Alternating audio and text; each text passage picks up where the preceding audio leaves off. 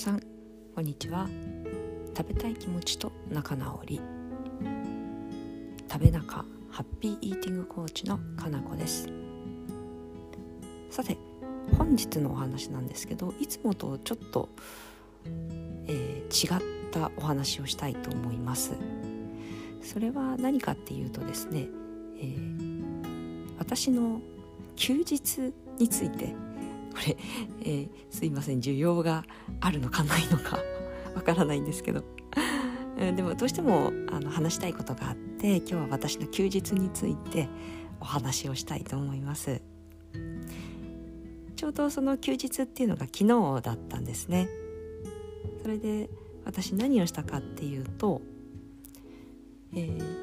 伊豆高原の方に行ってきました。伊豆高原って私が食用場の専門施設で館長をさせていただいていた時に、えー、いた場所です。今はそこから地元の藤沢市に帰ってきて、えー、お仕事をしてます。久しぶりに伊豆高原に行ってきました。そこでですね行われたことはハリー村の冬祭りというものなんですね。これも少し説明させてください。ハリー先生というのがいて男性の先生なんですけれども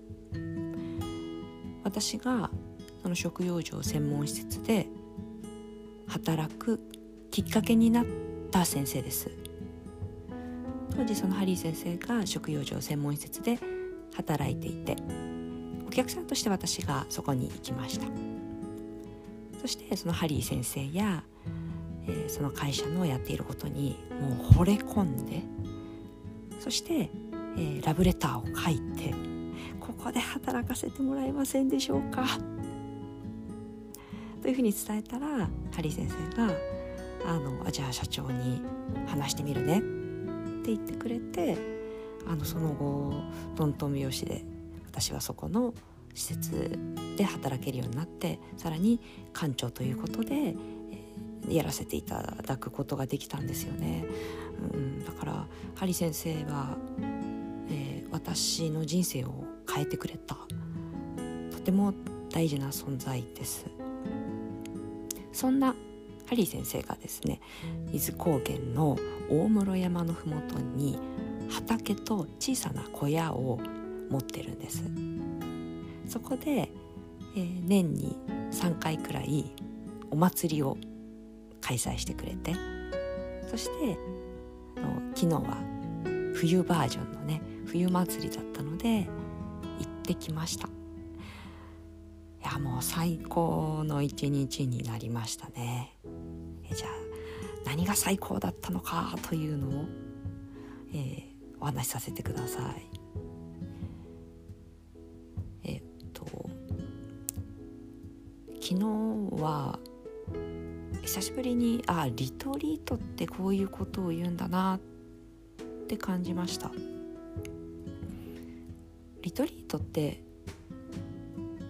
今の日本でもまだ概念が曖昧だし私の中でも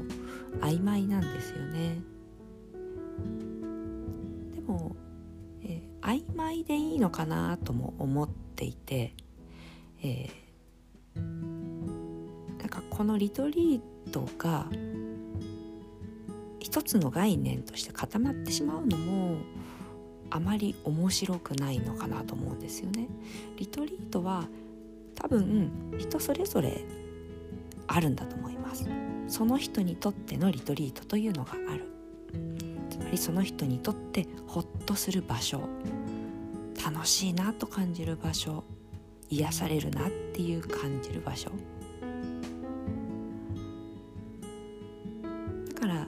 概念として、えー、固める必要もないんだと思います。そして昨日私が行ったハリー村。これは私にとってのリトリートの場所だなと思いました。うん。冬祭りのメインはテントサウナなんですよね。結構あれですよ。大きいサウナテントサウナをね建てるんですハリー先生が。えっとマックスどれくらい入るんだろう？最低でも4人は入れますね。そして外にちゃんと水風呂まで。野外水風呂ですよ。用意して、えー、みんなで楽しむんですけど。けど私 えー、実はサウナ恐怖症で入れないっていうね、茶道部っていう、まあ、サウナが好きな人たちが集うコミュニティに入ってるのにサウナ恐怖症という なんだお前っていう存在なんですけど。でもねあの私は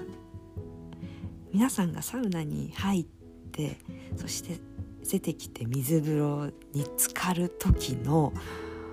様子が大好きでそのそばのベンチに座ってその姿ずっとめでるっていうことをね楽しみに行ってるんですよね。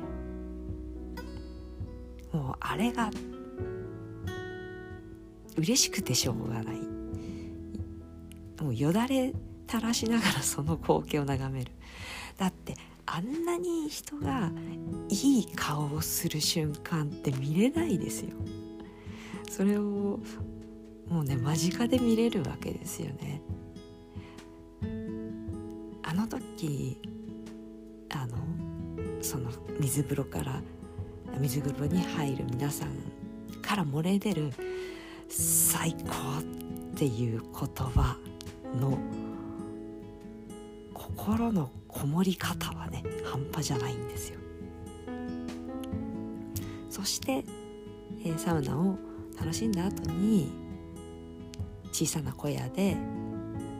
ご飯を食べるっていうね。しかも冬祭りだったのであのあ畑もね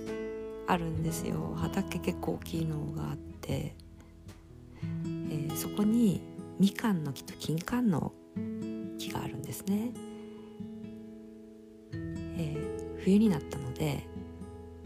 たわわにみかんがなっていて金柑もなっていてそれをもいですぐ食べる。あれも昨日はね最高の体験だったと思います。もう朝どれどころじゃないですよね。今どれですよ。今どれのみかんと金柑。もう剥いた時の爽やかな香り。ジューシーな果汁って言ったらたまらなかったですね。ああやって食べるとあの何にも難しいテクニックなんかいらないでマインドフルイーティングになります。もうハッピーイーティングです。まさにハッピーイーティングでした。私の他に女性が2人いたんですけどもう2人のね笑顔今でも思い出せます。本当に幸せそうでしたね。そして小屋の中で、えー、ハリー先生がいでゆっこっていうね、えー、道の駅っていうのかな？地元のお野菜とか果物がたくさん売ってる場所でお弁当も売ってるんですよ。そこでねいろいろ買ってきてくれたんです、えー、何を買ってきてくれたかというと超デカ盛り焼きそばとあとは、えー、伊東で有名ないなり寿司とあと鶏飯なんていうのをね買ってきてくれたんです。これも美味しかった。焼きそばのね大盛り具合が笑っちゃいます。これあの今度ブログにあげるのでぜひ見てください。ね面白いのは爆盛り焼きそばを買ってそして食べているハリー先生は食用場専門施設の館長をやっていたしそして私もやっていたしそんな2人が、えー、超ジャンキーな爆盛り焼きそばってもりもり食べてるっていうところ。もちろん働いてる時は来てくれたお客さんに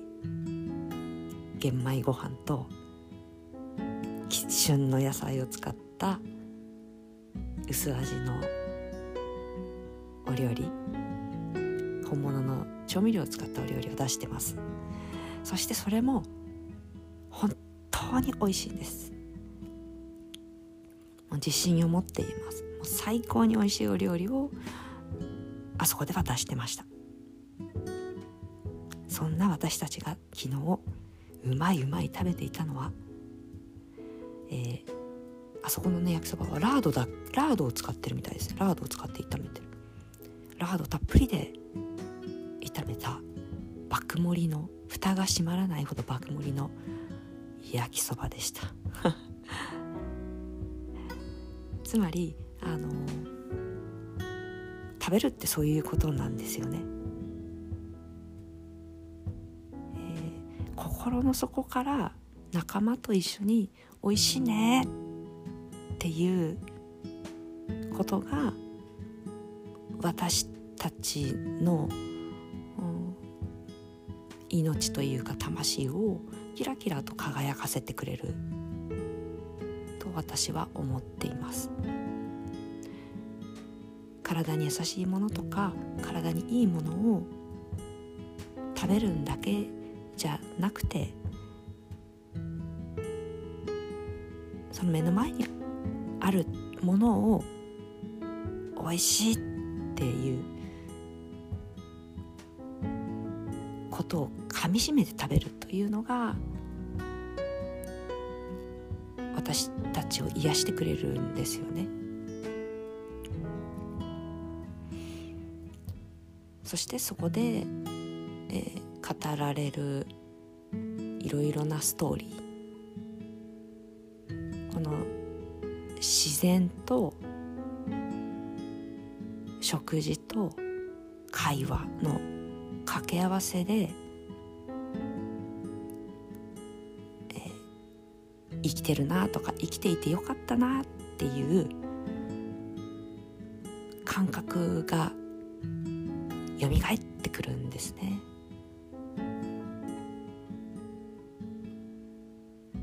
えー、かなりこう昨日の昨日の休日を私の個人的な休日を熱く語ってしまったんですけれども、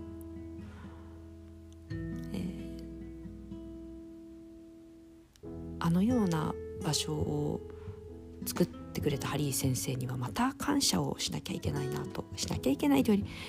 りもう湧いてきますよね。ありがとうございますっていう気持ちが湧いてきます。だからああやってハリー先生が、えー、ご自分で一生懸命場を作ったように私もこのハッピーイーティングを通じてあんな風なコミュニティを作ったりとか場所を提供したり皆さんのストーリーを聞いたりということをしていきたいな。そう思いました。それを強く感じさせてくれたことにもとても感謝をしています。ですね、えー、まあ、休日ではあったので遊びだったんですけどちょっとその枠に収まらないような一日を昨日は体験できたなって思います。ということで、えー、今日は今日のお話はこの辺で終わりにしたいと思います。私の個人的な休日の話聞いていただいて誠にありがとうございました。それではまたお会いしましょう。